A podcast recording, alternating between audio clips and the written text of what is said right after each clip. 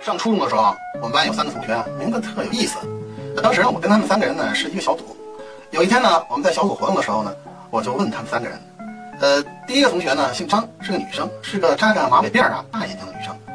她就跟我说，她说我妈呀，当时本来怀了两个，呃，不料生产的时候呢，另一个夭折了，我呢活下来了，所以我就叫张无双。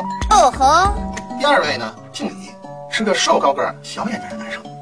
他说啊，当年我出生的时候啊，正赶上计划生育的两管期。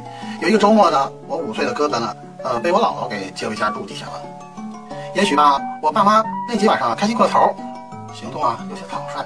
结果呢，计划之外啊，十个月之后，我呱呱坠地了。我父母呢，就是因为是计划外生的我，所以呢，交了一笔数额不小的罚款，是超生罚款。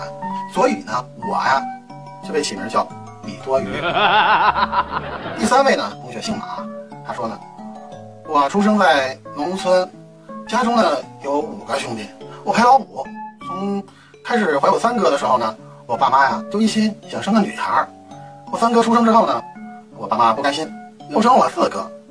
生完之后呢，他们还不死心，结果呢，又生了我。呃，生我之后呢，他们就看着一炕的这个五个秃小子呀，我父母就决定啊。生闺女这事儿吧，打住吧，不再生了。所以啊，我呢就叫马。哎呦我的妈！